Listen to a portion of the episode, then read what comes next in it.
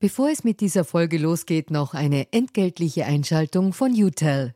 Wie ihr als treue Hörerinnen und Hörer unseres Podcasts wisst, steht ganz offen gesagt für Transparenz. Transparenz, Fairness und Ehrlichkeit sind auch für unseren Werbepartner UTEL sehr wichtig. UTEL bietet Cloud-Telefonie und Rufnummern für Unternehmen und lebt das Wort Fairness wirklich. UTEL will nämlich ihre Kundinnen und Kunden durch Service binden und nicht durch Verträge, also sozusagen der Good Guy unter den Kommunikationsdienstleistern. Weitere Infos findet ihr im Internet. Ihr müsst bei der Suche nur den Namen richtig schreiben. Y, zweimal U, hartes T, dann E und L. UTEL eben. Und warum zwei U im Namen? Ganz offen gesagt, das wissen wir auch nicht. Das fragt am besten ein Teammitglied, weil UTEL beantwortet jede Kundenanfrage. Versprochen. Und jetzt zurück zu ganz offen gesagt.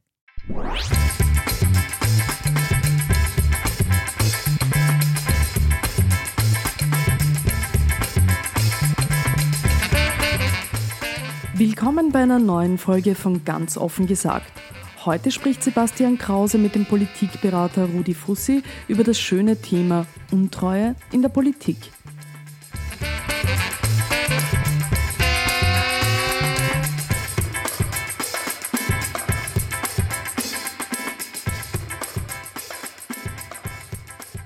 Lieber Rudi, freut mich, dass du da bist. Am Anfang unserer Podcasts machen wir eigentlich immer die gleiche Zeremonie. Wir erwähnen ganz kurz, woher wir uns kennen. In unserem Fall ist es, glaube ich, relativ schnell erklärt. Wir kennen uns aus, aus meiner Zeit bei News.at, als wir gemeinsam ein Talkformat ins Netz, ins Netz gestellt haben, das äh, Rudi will streiten hieß und äh, gewisse Ähnlichkeiten mit Fussi will streiten hat, die jetzt auf, auf Puls 4 läuft. Ähm, zu diesem Wahlkampf, weil wir ja Transparenz bemühen in diesem Podcast. Ähm, du bist tätig für Christian Klein, hätte ich jetzt behauptet. Einspruch. Bitte stelle klar bin für gar niemanden tätig. Aber du würdest, ich würde dich, auf, wenn ich dich auf Twitter verfolge, nahe Kern zuordnen und du berätst den Thüringer. Ich wäre, also wenn man als Maßstab nimmt, äh, wenn man einen Kandidaten gut findet, dass man dann gleichzeitig sozusagen ihn berät, dann hätte Kern wahrscheinlich eine Million Berater und Kurz zwei Millionen. Ähm, und was Thüringer betrifft, äh, mit dem Roland Thüringer bin ich privat sehr gut befreundet und äh, stelle ihm eine gewisse Infrastruktur zur Verfügung und einen Mitarbeiter, der die Presse für ihn erledigt. Aber ich selbst bin in diesem Wahlkampf gar nicht involviert. Okay. Unsere Agentur hält auch kein Mandat oder ähnliches. Aber das immer wieder unterstellt wird, die, die Agentur ist seit 2012 und äh, um es konkret zu machen, ich habe seit 2012 bis heute keinen einzigen Auftrag der Bundes-SPÖ oder des Kanzleramtes. Ähm, also ist der Vorwurf relativ absurd. Mhm. Du hast aber im letzten Wahlkampf das Team Stronach unter deiner, mit deiner Agentur verantwortet. Ja, verantwortet klingt so vorwurfsvoll, völlig zu Recht. Absichtlich. äh, stimmt, das war der erste große Auftrag, den ich nach der Agenturgründung hatte. Ja, hat geholfen, letztlich dazu die Agentur zu einer doch funktionierenden und, und, und gut funktionierenden Firma aufzubauen, mit dem Startkapital quasi aus dem Stronach-Wahlkampf war eine spannende Zeit letztlich. Ähm, normalerweise wäre ich sogar bereit, für so schöne, skurrile Momente Geld zu bezahlen. Die Eva hat dich einmal porträtiert für den Falter. Damals Mit dem schönsten Foto, das je von mir gemacht wurde, das ich leider nicht bekomme, weil ich wollte mir es in die Wohnung hängen. Ist es das Foto, auf dem du kurzärmlich bist? Ich kenne nur den Text. Ich keine Ahnung, ich weiß nur noch, es war Rebel with a Cause. With a Cause, genau. Und sie hat damals sinngemäß im Vorspann geschrieben, äh, schaut aus wie ein Blauer, redet wie ein Roter, arbeitet für die Schwarzen, denkt wie ein Grüner, ist ein Liberaler und unterm Strich landet irgendwann bei den Blauen. Hat sie sich deutlich geirrt, würde ich sagen. Aber in den ersten Punkten hat sie recht. Bei den Blauen bist du nie gelandet, aber bei den anderen, und das ist ja das also Thema der heutigen Sendung. Aus? Äh, ich glaube nicht, dass ich wie ein Blauer ausschaue. Ähm, ich finde es relativ merkwürdig vom Aussehen, außer man hat drei Schmiss in der Pappen auf, auf die politische Vorliebe zu schließen. Ähm, dass ich kreuzbrav mich gekleidet habe, glaube ich, hat einmal der Herbert Lackner geschrieben über mich, als das Volksbegehren gelaufen ist, 2002, weil da habe ich immer deutlich zu große Anzüge mit Gilets tragen, relativ peinlich, also wirklich arg, heute hätten es mir eh nicht mehr passen, damals waren es zu groß. Ähm, aber was sie wahrscheinlich damit ausdrücken wollte, ist, dass ich nicht einzuordnen bin und ich glaube, das hat sich ja nicht verändert. Das heißt, der Befund, weil da kommen wir nämlich auch zum, zum Titel oder zum Überthema des heutigen Podcasts, war im weitesten Sinne politische Untreue. Der Befund aber, dass du für alle arbeitest, mit allen kannst, mit Ausnahme der FPÖ, gilt damals wie heute. Weil das ist ja immerhin, wie lange ist das her? 15 Jahre? Naja, das ist, naja, leider ja, schon ja, so lange her. Ähm, grundsätzlich, also politische Untreue heute für einen absoluten Blödsinn. Äh, ich halte Treue ja für einen relativen Blödsinn an sich, also den Begriff. Ähm, in meinem Eigenbild bin ich ja, was meine politischen Überzeugungen betrifft, äh, absolut treu. Ich bin nur der festen Überzeugung, dass keine Partei in Österreich äh, voll in, vollumfänglich diese Überzeugungen abbildet. Äh, wenn du so willst, äh, ich finde Aspekte bei den Grünen toll, ich finde bei den Neos vieles, das mir gefällt, ich finde sogar bei der ÖVP Dinge, die mir gefallen und wenn es um direkte Demokratie geht ähm, oder das Aufzeigen von Problemen in der Integration, würde man sie unaufgeregt machen, finde ich sogar bei den Freiheitlichen was. Ähm, aber dass ich grundsätzlich eher so ein, man würde es heute wahrscheinlich als am ehesten als, als sozialliberal charakterisieren dass ich da äh, mich politisch verorte, das ist eigentlich sehr, sehr stabil. Ähm, das ganze Spektrum verschiebt sich nach rechts. Also insofern ähm, die anderen sozusagen sind in dem Fall die Geister vorher. In wie vielen Parteien warst du Mitglied oder engagiert?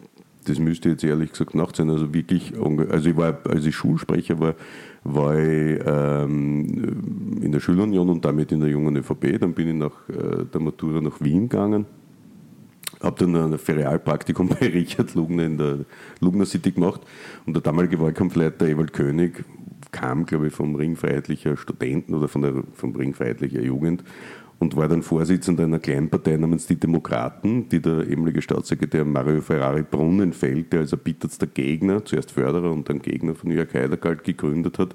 Das war sowas vom Programm her wie die FDP also war noch in, in, in einer Partnerschaft mit denen, soweit ich erinnere. Das waren zu dem Zeitpunkt, als wir uns dort kennengelernt haben, acht Leute.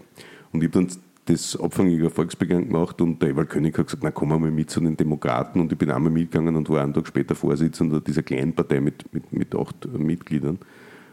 Und ein halbes Jahr später waren es, glaube ich, 2000 Mitglieder. Ähm, das war eine relativ lustige Episode, total spannend. Und am Tag, als äh, die schwarz-blaue Regierung den Abfangjägerkauf beschlossen hat, bin ich dann in ein Parteilokal der SPÖ in der Kohlgasse im fünften Bezirk gefahren und habe gesagt, ich hätte gerne ein Beitrittsformular. Und da hast du halt ausgefüllt und unten gibt es das letzte Feld, wo steht geworben von, weil die haben da so ein Gewinnspiel, ich weiß nicht, wenn du fünf Mitglieder erwirbst, kriegst du irgendwie ein Tabakschirl oder ein, ein, ein Kellomat oder was, keine Ahnung, oder einen Gutschein für irgendeinen Blödsinn. Und ich habe reingeschrieben Dr. Jörg Heider und Dr. Wolfgang Schüssel. Ähm, äh, das war's. Also in Wahrheit, äh, wenn du jetzt durchzählst, äh, Parteimitglied äh, bei der JVP vom Alter von 15 bis 18, 19, keine Ahnung. Dann war ich bei den Demokraten dieser Acht-Mann-Partie. ich glaube, das war ein Jahr oder so. Und dann war ich zehn Jahre lang Mitglied der SPÖ, ohne irgendwie dort was zu tun. Das war ein reiner sozusagen öffentlicher Protestakt gegen den Ankauf ähm, und bin dann unter Feimann ausgetreten. Das war es. Das heißt, ich war in meiner Jugend in der JVP, äh, war dann bei den Demokraten und bin dann zehn Jahre Mitglied bei der SPÖ gewesen. Das war's. Also drei. Also, also, im Vergleich zu anderen völlig, völlig, anschaut, völlig, äh, völlig lächerlich. Ja. Ich finde es wunderbar, dass du vorher gesagt hast, du warst äh, Klassensprecher, Schulsprecher? Klassensprecher, Schulsprecher, wobei Klassensprecher, glaube ich, war ich gar nicht. Weil eine der wenigen Sachen, die man, die man aufgeschrieben habe vorher, war, äh, wie war Rudi Fussi als Kind, beziehungsweise in der Schule, weil ich jetzt sofort vermutet hätte, und das habe ich mir wirklich aufgeschrieben, entweder warst du der Klassensprecher oder der Ungustel. Ich glaube, ich war Personalunion als äh, Klassenkasperl, Ungustel, ähm, Clown und äh, Robin Hood sozusagen. Das hat sich nicht verändert. Also ähm, ich glaube, ich bin für viele noch immer Ungustel. Ich glaube, ich bin für viele ein Kasperl. Ich glaube, ich bin für viele ein Hofnarr und dann bin ich für andere ein genialer Strategie oder genialer Kommunikationsmensch. Für die meisten bin ich, die mich kennen, einfach ein, ein lustiger, verhaltensauffälliger Bur vom Land, wobei Bur mit 39 kann man mehr sagen, aber im Selbstbild ist das noch immer so. Ähm, du hast dich selbst schon mal, ähm, will ich, ich sagen, ich glaube, wo wir uns kennengelernt haben, hast du dich mal selbst eine politische Hure genannt. Na, Edelprostituierte. Ähm, Edelprostituierte. Ich sage im Kabarettprogramm. Ja. Vielleicht ähm, war es sogar im Kabarett. Ja, es kann gut sein, dass ich da den, den, den, den Ausdruck habe. Ähm, Gibt es recherchieren jemanden können. trotz allem, Verzeihung, gibt es jemanden trotz allem, den du von deiner Jugend bis heute politisch verehrst oder als Vorbild betrachtest? Eine Verehrung wäre wär wahrscheinlich. Ich sage jetzt absichtlich, weil du in der Krone zitiert wirst mit der nordkoreanischen Verehrung des Herrn. Ja, ja, ich verehre, ich verehre viele Menschen nordkoreanisch. Ähm, Klaus Bandig gehört eher nicht dazu. Ähm, na, ich fand, für mich prägend waren mehrere politische Persönlichkeiten. Für Kreisky bin ich leider zu jung, das gehört zu den Lücken meines Lebens, die ich nicht kennengelernt haben zu dürfen. Ähm, ich war immer wahnsinnig beeindruckt von, von Alfred Gusenbauer ähm, und bin das heute noch. Also Loyalität ist da für mich schon wichtig. Ähm, Helmut Schmidt, ähm, Willy Brandt, ähm, Josef Greiner II., steirische Landeshauptmann, äh, den ich in meiner Zeit in der JVP näher kennenlernen durfte. Das waren Leute, die haben mich äh, beeindruckt. Äh, ich finde Christian Kern beeindruckend nach wie vor. Und äh, finde aber genauso Heinrich Neisser äh, von der ÖVP, Herbert Gretschi, ehemaliger Generalsekretär der Industriellen Vereinigung, Freda Meissner-Blau, ähm, also quer durch gab es da durchaus beeindruckende Persönlichkeiten, aber hohe Meinung von Werner Kogler von den Grünen zum Beispiel findet den Matthias Strolz für das, dass er sich getraut hat, sozusagen eine Parteigründung ins Blaue hineinzumachen, äh, beeindruckt mich auch. Ähm, ich bewundere sozusagen eher das Gegenteil von dem, das ich bin.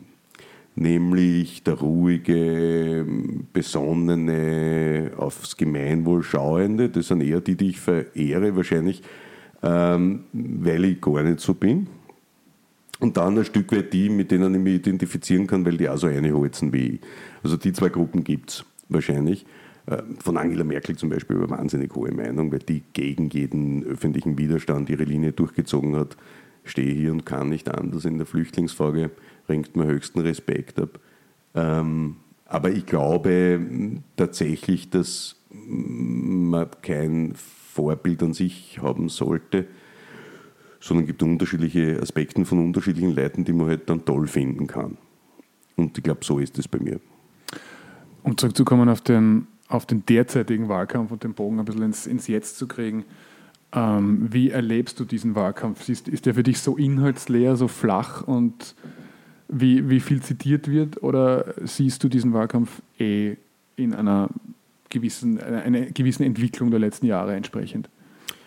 Ich weiß nicht. Also es ist, es ist komisch. Die, du hast auf der anderen Seite den Superstar Kurz, der auf Plakate schreibt, es ist Zeit, äh, Zeit wieder was für die Fleißigen zu tun, Zeit auf die Werte zu schauen, also nur auf der Metaebene agiert ohne Inhalt. Ähm, und es gelingt ihm wunderbar, durch wirklich professionellstes Marketing zu verstecken, dass es noch immer die alte ÖVP ist, die seit 30 Jahren in der Regierung sitzt. Ähm, es kommt auch inhaltlich Neues daher, also ich sehe da nichts. Ähm, die SPÖ, gut, die Fehler, die die macht, ähm, muss man als politischer Gegner dankbar sein, letztlich. Ähm, die Freiheitlichen sind schwer getroffen natürlich von Kurz, weil der in Wahrheit freiheitliche Positionen in der Migration in die Mitte geholt hat und für sich selbst verwendet und da massiv reinholzt bei denen ins Wählersegment. Die Grünen haben sich vom Klawischnik-Abgang bis heute nicht äh, erholt. Dieses Triumvirat aus Parteichefin aus Tirol, Spitzenkandidatin aus Brüssel und äh, dann noch den Klubobmann dazu, äh, gepaart mit dem Abgang von Stefan Wallner, der wirklich den Haufen da zusammengehalten hat und äh, noch dazu der Abgang von Martin Ratschabi jetzt zur ersten Bank. Hart getroffen, die Neos, finde ich, machen den Wahlkampf ganz okay. Ja, haben sie mit der Irmgard Grieser Lebensversicherung geholt. Ja, und der Pilz ist für mich die lächerlichste Figur, neben, also sogar lächerlicher, lächerlicher als mein Freund Roland Thüringer, finde ich, weil äh, zu sagen, äh, man bekämpft das System, in dem er 31 Jahre war, in dem er weitere fünf Jahre geblieben wäre, hätten ihn die Grünen beim Bundeskongress auf Platz 4 gewählt. Das kann man nicht ernst nehmen. Mir tun eher die Leute leid, die mit ihm jetzt kandidieren, weil ich würde die Prognose wagen, dass er den Einzug nicht schafft. Äh, Die Rolle der Medien in dem Wahlkampf finde ich interessant, weil wie weit manche Journalisten dem neuen Superstar der ÖVP in den Arsch kriechen, ähm, ist bemerkenswert. Also das ist wirklich, ähm, das hat mit Journalismus nichts mehr zu tun. Ähm, es hat begonnen mit der Inseratenkorruption von Feimann, ähm, aber das ist jetzt schon noch breiter, würde ich meinen. Ähm, das ist bedenklich und äh, lässt äh, für die Zukunft nichts Gutes hoffen, würde ich meinen. Wir haben gerade vorher darüber gesprochen, wenn dieses Gerücht nicht stimmt, können wir hier auch schneiden. Aber angeblich wird sich heute im Laufe des Tages auch noch der, der Niki Lauda aussprechen für Sebastian Kurz und ein, ein, ein Video äh, ist im Umlauf, wird im Umlauf sein am, am, späteren Nachmittag, auf dem Lauda erzählt, wie, wie toll Kurz ist, das dann exklusiv auf der Krone.at laufen soll.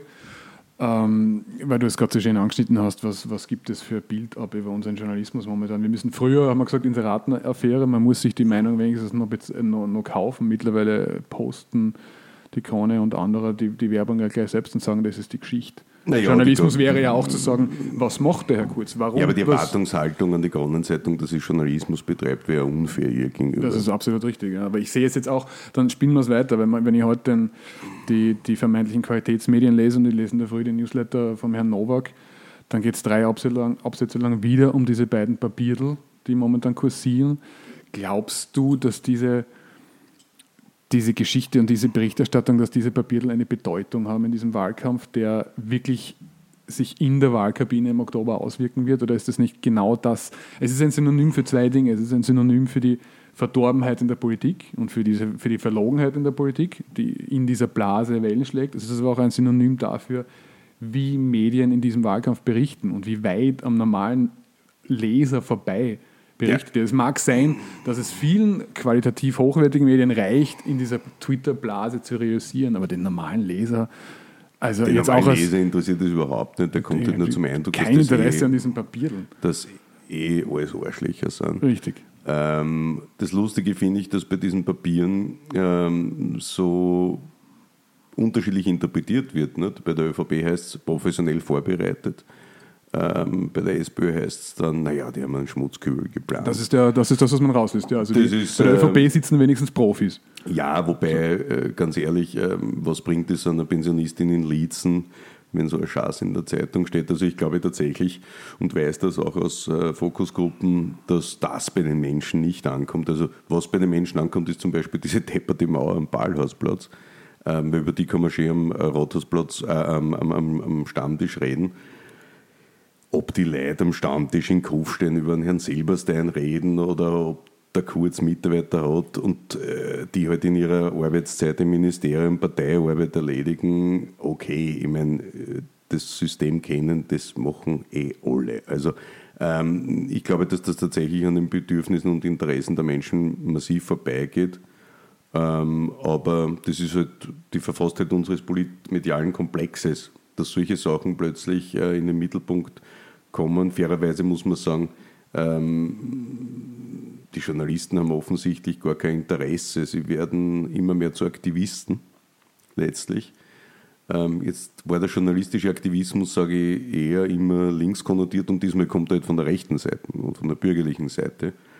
Ähm, insgesamt äh, kann man aber schon sagen, dass die ihre Rolle längst nicht mehr erfüllen, wenn etwa im ORF mein lieber Freund Wolfgang Rosum ständig als Experte zitiert wird, obwohl seine Agentur für, den, für den Sebastian Kurz arbeitet. Äh, genauso äh, gibt es das auf der anderen Seite, wenn ORF-Moderatoren Veranstaltungen mit dem Bundeskanzler machen, ist genauso wahrscheinlich in Wahlkampfzeiten abzulehnen. Ähm, die Grenzen verschwimmen und ich glaube, dass das noch weitergehen wird. Also wir werden sozusagen die Repolitisierung, äh, Reparteipolitisierung der Medien in einer stärkeren Art und Weise sehen. Ähm, es gibt da weniger Geniere von Seiten der Parteien als früher. Ähm, und das, was äh, die ÖVP jetzt in diesem Wahlkampf im Punkt der Medienkontrolle ausübt, äh, ist schon ein Vorgeschmack darauf, was unter einer Schwarzbahn-Regierung kommen könnte. Welche Rolle spielt es gerade, jetzt sage ich mal, verallgemeinert, ihr als Berater in diesem Komplex? Das muss ja für euch ein Fest sein. Naja, ich bin in dem Wahlkampf als Berater nicht engagiert. Ähm, Wärest du? Also, die, die, wenn ich mir denke, heute, ich würde im Büro kurz arbeiten, als Berater dort ein- und ausgehen und ich kann eine, ein bloßes Video äh, mit dem Herrn Lauder auf wahrscheinlich jede, jede Startseite in, in Österreich bringen, denke ich mir, großartig. Und jetzt trug, was trug ich denn nicht noch? Naja, das ein? ist das letztlich, ähm, da gibt es gibt's also die, die, die saubere Erklärung dafür ist zweiteilig. Die eine Erklärung ist, dass äh, vieles im digitalen Bereich derart klickgetrieben ist äh, und das sagt Richard Schmidt etwa ganz offen, gebt mir eine Geschichte, postet ich bringe die, postet ihr das auf der Facebook-Seite ihrer Spitzenkandidaten äh, und wir featuren es wieder auf Krone.at. Also diese Wechselwirkung im Digitalen ist offensichtlich. Also da geht es nicht mehr um Inhalt, sondern tatsächlich nur um die Reichweitengenerierung. Und das andere scheint mir doch eine längerfristige Entwicklung zu sein, dass heute Wahlkämpfe nur noch datengetrieben und umfragegetrieben durchgeführt Darauf werden. wollte ich hinaus, ja. Ähm, das heißt, man sagt nur mehr die Sachen, die populär sind, kurz sagt nur Sachen, die sozusagen hohe Zustimmungsraten haben in seiner Zielgruppe und nicht mehr das, was irgendwie den Werten äh, der ÖVP entspricht oder seinen persönlichen Überzeugungen. Man weiß ja von ihm, dass er kein persönliches Problem mit der Homo-Ehe hat, hat viele schwule Freunde in seinem Umfeld und auch bei seinen Mitarbeitern und Beratern.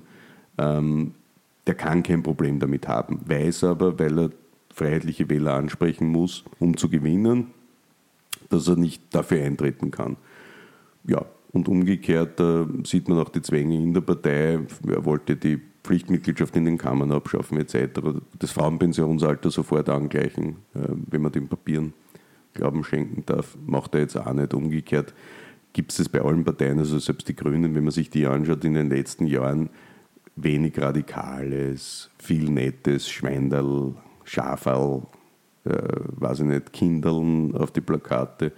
Jetzt äh, für Solidarität, für Gerechtigkeit erinnert an Werner Feimanns Wohnen, Pensionen, Arbeit. Also das ist schon von allen Seiten eine intellektuelle Beleidigung, die da passiert, die ihre Ursache tatsächlich darin hat, dass man nur mit dem Volk aufs Maul schaut und genau alles abtestet und das sagt man dann. Mein Politikverständnis, und das sage ich meinen Kunden auch immer, ist, ähm, verkauf deine Überzeugungen. Und zwar nicht verkaufen im Sinne von gib sie auf und verkauf sie an den Meistbietenden, sondern sag das, wovon du überzeugt bist und sag das konsequent über eine lange Zeit, über Jahre. Das heißt, du glaubst, eine über, über Jahre laut, deutlich sichtbar vor sich hergetragene Ideologie funktioniert auch 2017 noch. Besser als jeder datengetriebene Wahlkampf. Besser als Fokusgruppen, besser als Ja. Social Media, besser Ja. als. Jetzt haben wir es geschafft, Jetzt aber das habe ich wir. Mikro gehauen. Entschuldigung. Ähm, Ich wollte ja, mich gerade fragen, als nächstes, wenn das so ist, Ja. warum sagt es keiner seinen Klienten? Warum gibt es niemanden, der genau das macht? Weil die falschen, weil die Politiker die falschen Berater Weil haben? sie oder- sich alle in dieser Blase befinden und sich ständig äh, risikoavers Verhalten anscheißen und letztlich äh, ein, ein, ein, nur einen Ausschnitt der Realität sehen. Ähm, sind gefangen in diesem Teufelskreis aus, hast schon gelesen, was morgen die Krone schreibt, etc. Und in Wahrheit ist das völlig wurscht. Ja, die Kronenzeitung hat Dinge über mich äh, geschrieben, ich weiß nicht, der Bettelbrief vom Fuzibal, dann ERDS und dann die nordkoreanischen Grüße mit zwei, drei Leuten drauf angeredet. Und zwei Tage später war es das kein Schwein mehr. Also die Bedeutung wird einfach maßlos überschätzt. Ähm, die Politiker sind wahnsinnig wehleidig in der, in der, in der Masse und überschätzen einfach die Bedeutung dieser Dinge, die geschrieben werden und auch äh, auf der anderen Seite überschätzen sie auch, was weiß ich, man hat heute Zibanschlagzeilen, ja eh, aber was ist übermorgen und was ist in einer Woche? Und ich glaube, dass tatsächlich das, das konsequenteste und Message, das konsequente Verkaufen äh, der eigenen Botschaft, der eigenen Überzeugungen und das über Jahre, da, dass sich ein klarer Markenkern herausbildet, ähm, tatsächlich besser funktioniert. Es, es wäre ja einfacher denn je, per Social Media eine klare Botschaft oder per direkter Kommunikation mit dem Wähler an Eben. den Medien vorbei. Eben. Über Jahre hinweg, man denke an Bernie Sanders, Ja. Nein, das passiert zum Beispiel, schau, das passiert ähm, äh, so. Das wichtigste Thema im Moment ist Sicherheit, Migration. Ähm, Sebastian Kurz hat erkannt, dass die Leute hier eine radikale Position in der Mehrheit einnehmen und hat übernommen. Ähm, die SPÖ hat dann festgestellt, man muss da irgendwie dicht machen und den Herrn Doskozil hinstellen, der auch eine FPÖ-Position in Wahrheit vertritt, ähm, um das Thema abzudichten. Ähm, ich persönlich halte das für falsch. Ich persönlich hätte einen offensiven Umgang damit gepflogen und hätte gesagt, Entschuldigung, niemand will irgendwelche Terroristen bei uns haben, niemand akzeptiert, wenn bei uns ein Frauenbild etabliert werden will, das mittelalterlich oder sogar noch aus der Zeit davor stammt. Niemand akzeptiert äh, dass es Leute gibt, die die Scharia bei uns einführen wollen oder was auch immer, die sollen sie schleichen. Äh, weil wir hunderte Jahre lang gegen den Einfluss der katholischen Kirche gekämpft haben, jetzt brauchen wir uns nicht das nächste Schlachtfeld mit dem politischen Islam aufmachen. Ähm, nur die Art und Weise, wie das passiert, nämlich rassistisch, ähm, die Generalisierung und Pauschalisierung, ähm, dass quasi alle Moslems sind so, das ist das Verwerfliche, das ist zutiefst abzulehnen. Und äh, da hätte man klarer sein müssen und sagen müssen, sorry, lauter Vorwürfe, ich der den Grünen gemacht wird, die sind für offene Grenzen und jeder soll kommen, das hält sich auch hartnäckig seit Jahren, ist ja faktisch überhaupt nicht fundiert, ist ein absoluter Blödsinn. Ähm, aber es wird so getan in dieser starken Polarisierung, die es in der Gesellschaft gibt. Ähm, ich glaube, dass man da hat die Mitterlehner schon recht, man hat äh, die Aufgabe als Politiker, das Richtige zu tun und das populär zu machen. Ähm, und selbst wenn das Positionen sind, die sozusagen der Zeit und der Gesellschaft voraus sind, das wäre doch die Aufgabe der Politik. Wenn man nur noch das nachspricht, was in den Umfragen populär ist oder was sich ein wütender Mob äh, wünscht, dann hat die Politik sich selbst aufgegeben. Ähm, und das ist der harte Vorwurf, den man machen muss. Das vorherrschende Urteil oder die große Meta-Erzählung in den Medien ist aber, bravo Großparteien, es ist das Comeback geglückt. Vor vier Jahren haben wir sie alle weggeschrieben und das war das letzte Mal große Koalition. Das wird sie rechnerisch nie wieder ausgehen. Und jetzt unter dem Druck der Demagogen, unter dem Druck der Populisten, unter dem Druck des Volkes ist es gelungen, die Großparteien zurückzuholen, weil sie sich auf die richtigen Themen etabliert haben. Naja, das würde ich so nicht unterschreiben, weil die Großparteien sind hauptsächlich aus einem einzigen Grund zurück, weil sie zwei Spitzenkandidaten an ihrer Spitze haben, die immer durchaus auf der einen Seite kurz das größte politische Talent, wahrscheinlich seit zumindest Karl-Heinz Grasser, wahrscheinlich sogar Jörg Haider, äh, und auf der anderen Seite den besten SPÖ-Spitzenkandidaten seit sehr, sehr langer Zeit, wahrscheinlich seit Bruno Kreisky. Heißt das ähm, Comeback schreibst du den beiden Personen zu, ja, nicht den Parteien? Weil die Parteien selbst sind ja tot. Also der Zustand der ÖVP und der SPÖ ist ja der jämmerlich, dass es mitleiderregend ist, sowohl was Mobilisierungskraft äh, betrifft, als auch den faktischen Zustand. Äh, die SPÖ ist ohnehin nur noch halb in Wien und ein bisschen ganz im Burgenland und in Kärnten mobilisierungsfähig, äh, Vorarlberg tot, Tirol tot, Salzburg tot, Oberösterreich tot. Ähm, Niederösterreich mit Franz Schnabel jetzt ein bisschen im Kommen, aber insgesamt sehr, sehr tot. Äh, die ÖVP ist zerfressen ihrer, von ihrer bündischen Struktur. Der Glaube, dass man die Interessen von Bauern, Beamten, jungen, alten Arbeitnehmern, Unternehmern, Industriellen äh, in eine gemeinsame Parteiposition packen kann, ist absurd. Das funktioniert nicht.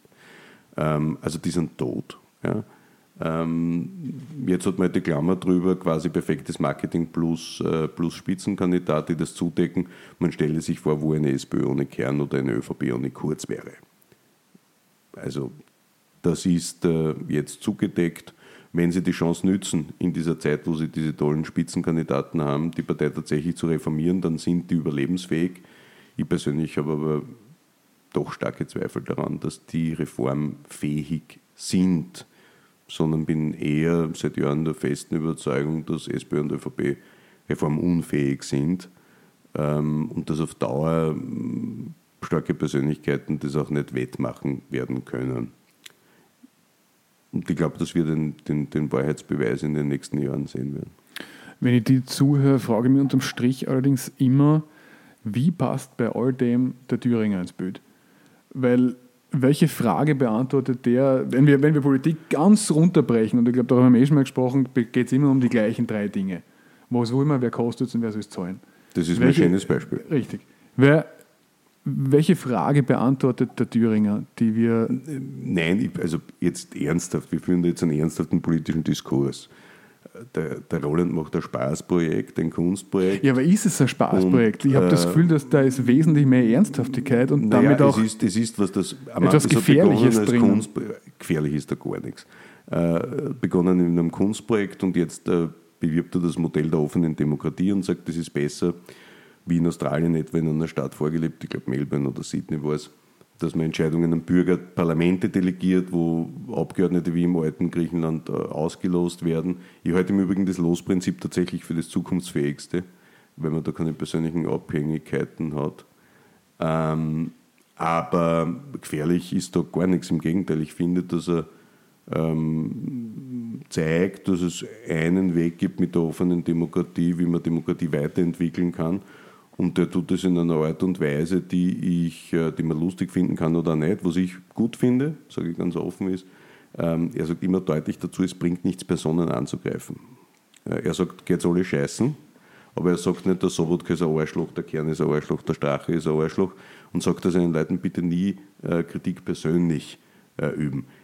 Die Relevanz äh, von Roland Thüringer im politischen Bereich äh, muss nicht diskutiert werden. Das ist jetzt eine Geschichte, er wollte damit am Wahlzettel stehen.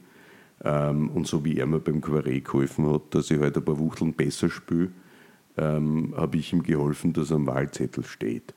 Ähm, und das als Freundschaftsdienst und nicht sozusagen als äh, Auftrag oder, oder Teil einer politischen Betätigung meinerseits wenn du jetzt sagst, du das gern wissen willst, weiß ich nicht, beim neuen Projekt irgendwie wen kennenlernen kannst, dann täte dir die Rutschen, wenn wir uns kennen, auch legen. Also ohne was dafür zu verlangen. Das heißt, ähm, das wird völlig äh,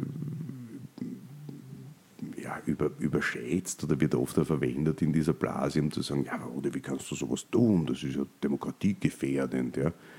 Ähm, sagen dieselben Leute wie der Joe Kalliner, die die Kronenzeitung äh, groß, mit groß gemacht haben, noch immer diese Macht ausnützen wollen und das noch immer für okay halten, wenn die Gesellschaft derart gespalten wird.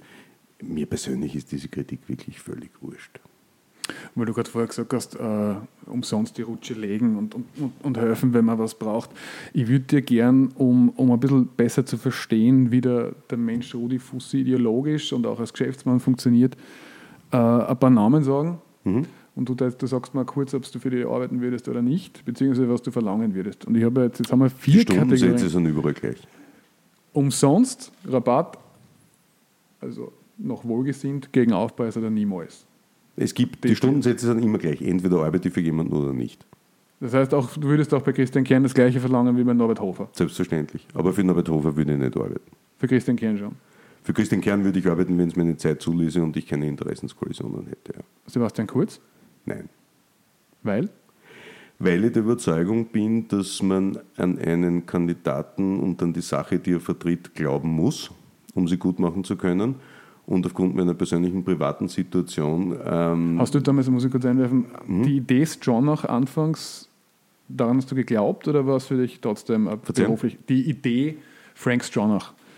Nein, die, die, die, also die, bei Frank Stronach fand ich lustig, dass er das Potenzial hatte, sowohl Feimann als auch Strache zu schaden. Das war das, was ich lustig fand. Ähm, und er war als Person für mich interessant, dass ich ihn noch nicht gekannt habe, muss ich sagen. Ähm, und es war natürlich ein Wahnsinns, ein Potzener Auftrag. Ähm, aber der, für mich gibt es eine Linie, die heißt Rassismus oder eben Dinge, die mich persönlich derart in meinem persönlichen Leben betreffen, wo ich nicht mit kann. Und äh, es gibt Positionen äh, bei, der, bei der ÖVP in diesem Wahlkampf und da kann man explizit nennen, tatsächlich dieser, diese Geschichte mit Migration und Flüchtlingen, äh, mit, mit dem Treten nach unten bei der Mindestsicherung ähm, und mit dem Nein so Homo, wo ich sage, das geht einfach so weit, da kann ich persönlich äh, nicht mit und möchte nicht äh, durch eine, wie ich glaube, gute Arbeit dafür sorgen, dass der Kandidat ein besseres Ergebnis erzielen kann. Ähm, ich arbeite auf unterschiedlichen Ebenen durchaus für, für Teilorganisationen der ÖVP und arbeite dort wirklich mit tollen Menschen. Ähm, aber in einem Wahlkampf, der eine Ausnahmesituation ist, ein Nationalratswahlkampf, musst du mit dir im Reinen sein und da reicht Zynismus als einzige Schutzmauer nicht.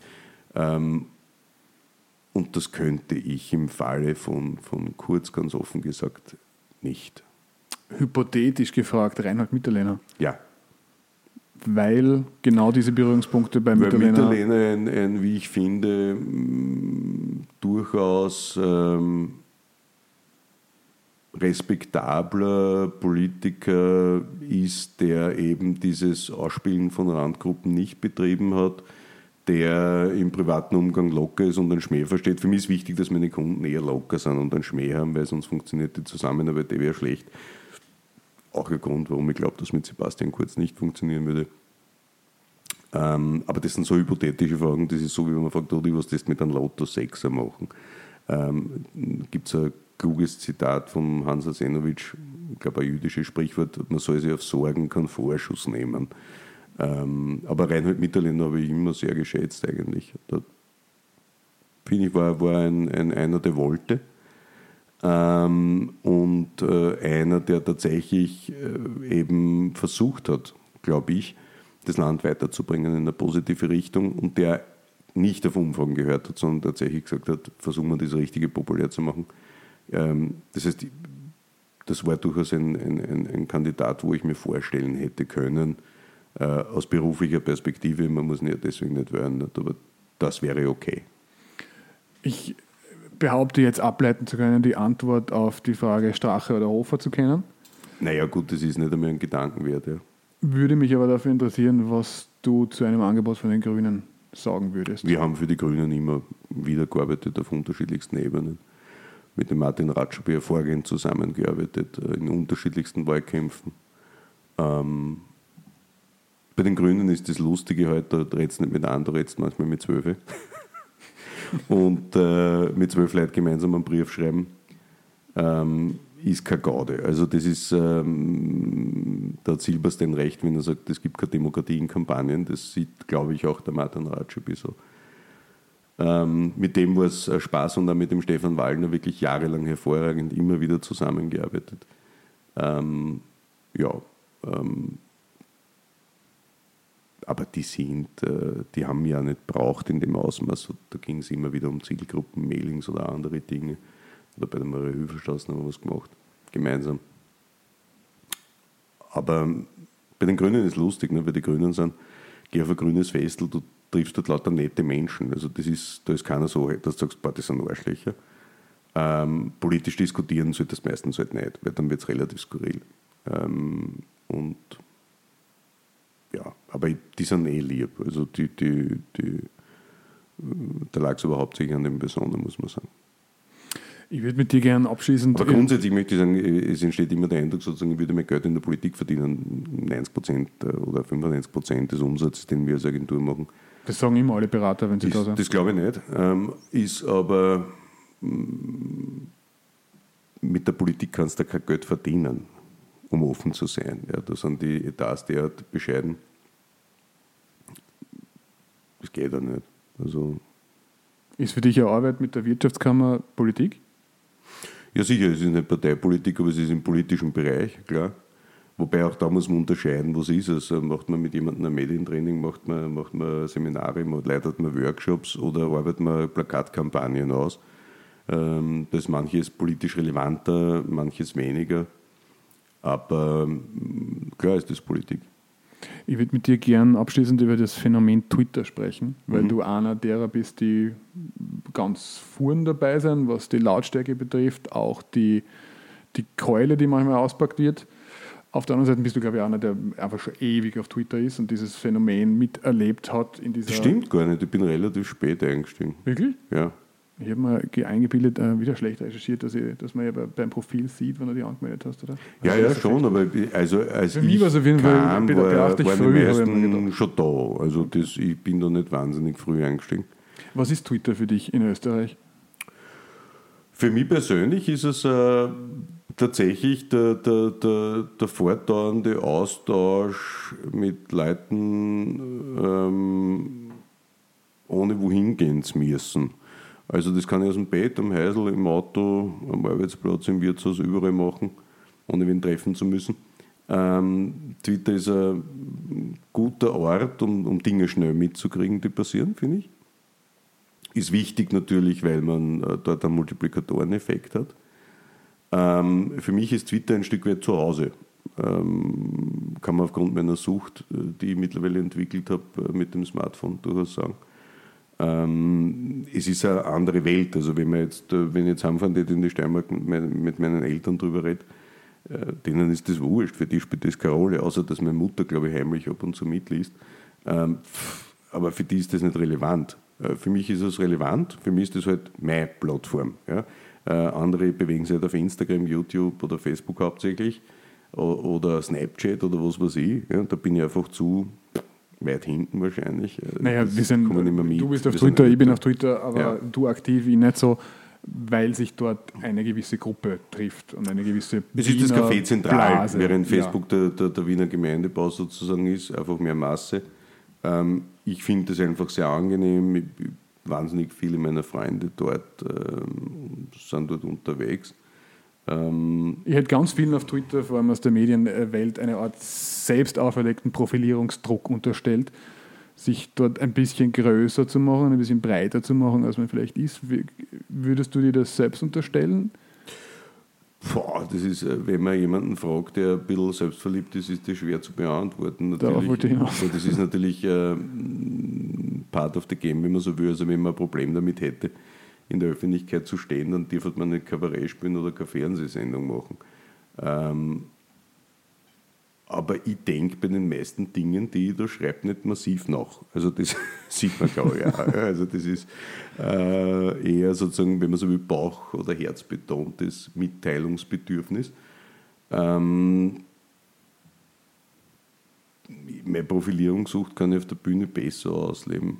Aber Twitter ist halt auch eine Bühne, habe mehrere Bühnen, wenn man so will.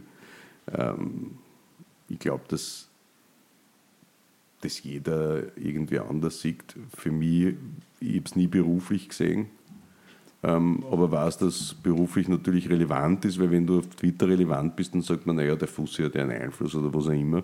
Gab es immer wieder Anfang so nach dem Motto, was kostet der Tweet, was ich mir total lustig finde. ähm, also das ist lächerlich, aber ich lebe letztlich davon, dass das, was ich in meiner Gesamtheit bin, so eine Art Marke ist. Ja? Der ist koscher, der scheißt sich nichts, also dieser hofnah irgendwie. Ja? Ähm, ich persönlich finde es ja lustig, wenn jemand, der sozusagen im Eigenbild sagt, was zu sagen ist, die hofnahen Funktion kriegt. Ja, und nicht die, die die ganze Zeit herumplädeln und an den wirklichen Problemen vorbeireden. Aber ich kann hervorragend damit leben. Ähm, wahrscheinlich wird es mir irgendwann auf Twitter nicht mehr geben, nämlich dann, wenn ich es nicht mehr brauche oder es mich nicht mehr interessiert. Ähm, dann bin ich halt woanders und weiß ich nicht, mache irgendwelche YouTube-Videos und sage, wie man aus Rosmarin oder Basilikum irgendwelche Pestos herstellt. Hoffentlich wird das nie passieren. Das hoffe ich jetzt auch. Wir fragen abschließend alle Kandidaten, die da sind, und das finde ich bei dir besonders spannend, ähm, wer wird die Wahl gewinnen im Oktober und welche Koalition haben wir danach? Naja, die, die Frage ist, wenn man Gewinnen darauf bezieht, wer Erster wird, dann würde ich mm, schon auf Sebastian Kurz setzen. Was heißt, aber du würdest Christian Kern einen Stimmenzuwachs zutrauen? naja, das letzte Mal, Stimmenzuwachs, das letzte Ergebnis lag, glaube ich, bei 25,8 24, oder ja, irgendwas. 25, ja. Ähm, ich glaube, dass wahnsinnig viel im Fluss ist. Es gibt nur wahnsinnig viele Unentschlossene. Ähm, ich glaube tatsächlich, dass, ähm, wie soll ich sagen, das ist jetzt nicht wahnsinnig fair dem Herrn Kurz gegenüber, aber ich glaube, dass viele Menschen die Einschätzung teilen, dass, dass er sicher hervorragender Schulsprecher war äh, und auch wahrscheinlich gut in der Politik, aber das vielleicht ein bisschen zu ist für ihn.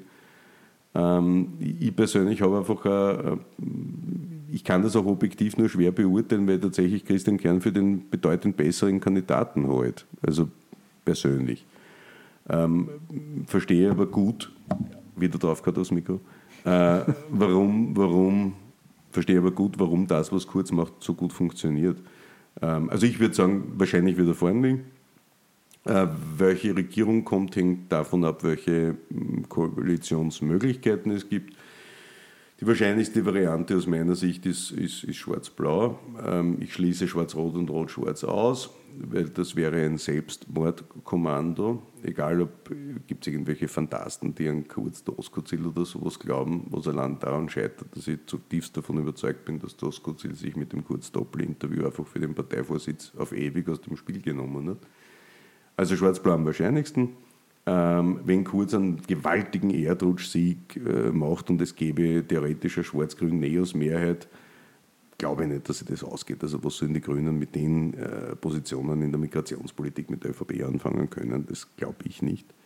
Ähm, und wenn Rot-Blau eine Mandatsmehrheit hätte, ähm, dann kann sich die FPÖ in Wahrheit aussuchen, wer Regierungschef wird. Aber dazu muss es zuerst einmal eine rot-blaue Mandatsmehrheit geben. Ähm, also im Moment würde ich tippen müssen, dann würde ich sagen, erster wird kurz und es kommt schwarz-blau. Ähm, heute aber genauso ist für möglich, dass äh, Kern mit einem starken Finish Und wenn Strache die entscheidende Figur ist, Strache, den vergisst man immer. Ja. Wenn Strache wieder sich erholt, wird der Stimmenzuwachs der ÖVP in den Umfragen kommt ja hauptsächlich von den Blauen. Strache war in den ersten TV-Teilen wirklich, wirklich der Beste. Wenn er das durchzieht, dann kann sich da noch was bewegen.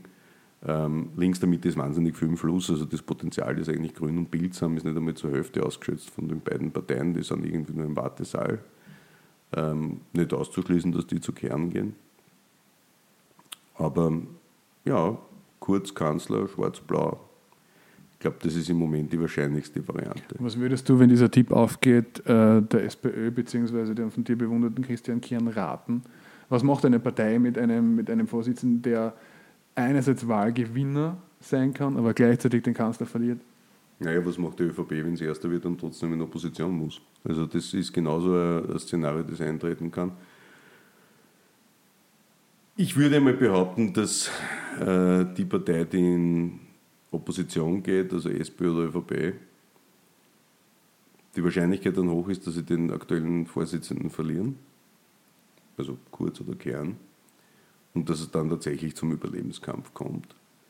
Ähm, weil ich sehe weder bei der ÖVP noch bei der SPÖ jemanden, der die beiden Proponenten im Moment tatsächlich beerben kann und, und, und die Parteien äh, retten kann. Ich würde wahrscheinlich, also ich bin 26 Mal in meinem Leben von der FPÖ verklagt worden, ich brauche gar keine Freiheitlichen in der Regierung. Ähm, aber eines scheint mir schon interessant zu sein, nämlich wir haben jetzt eine türkise FPÖ und eine blaue FPÖ in Wahrheit in der Migrationspolitik und sogar einen leicht blauen Doskozil in einer hellroten SPÖ, wie man irgendwie so will. Ja. Ähm, wenn die SPÖ jetzt mit der ÖVP koalieren kann, die solche Positionen vertritt wie die FPÖ, warum sie es dann nicht mit der FPÖ koalieren können. Ich glaube halt nicht, dass das halt. Ich glaube nicht, dass für das Land gut ist, aber ich glaube nicht, dass Schwarz-Blau fürs Land gut ist. Ich glaube, fürs Land wäre es tatsächlich gut, wenn SPÖ und ÖVP sich endlich erneuern täten. Das wird aber nicht passieren. Das heißt, ich neige dazu, dem Befund von Matthias Stolz zuzustimmen, der sagt, das Alte liegt im Sterben, aber das Neue ist noch nicht da. Ich glaube tatsächlich, dass es nicht unwahrscheinlich ist, dass wir in 10, 15 Jahren sagen werden, da gibt es eine bürgerliche Partei, die die ÖVP substituiert hat und dann gibt es eine Partei links der Mitte, progressive Kraft, die die SPÖ sozusagen substituiert hat. Das ich für das deutlich wahrscheinlichere Szenario, als dass die beiden sich tatsächlich erneuern können, weil das einfach systemisch fast unmöglich ist. Mit diesen wunderbaren Zukunftsaussichten. Optimismus. Optimismus pur. Sage danke für das Gespräch. Danke.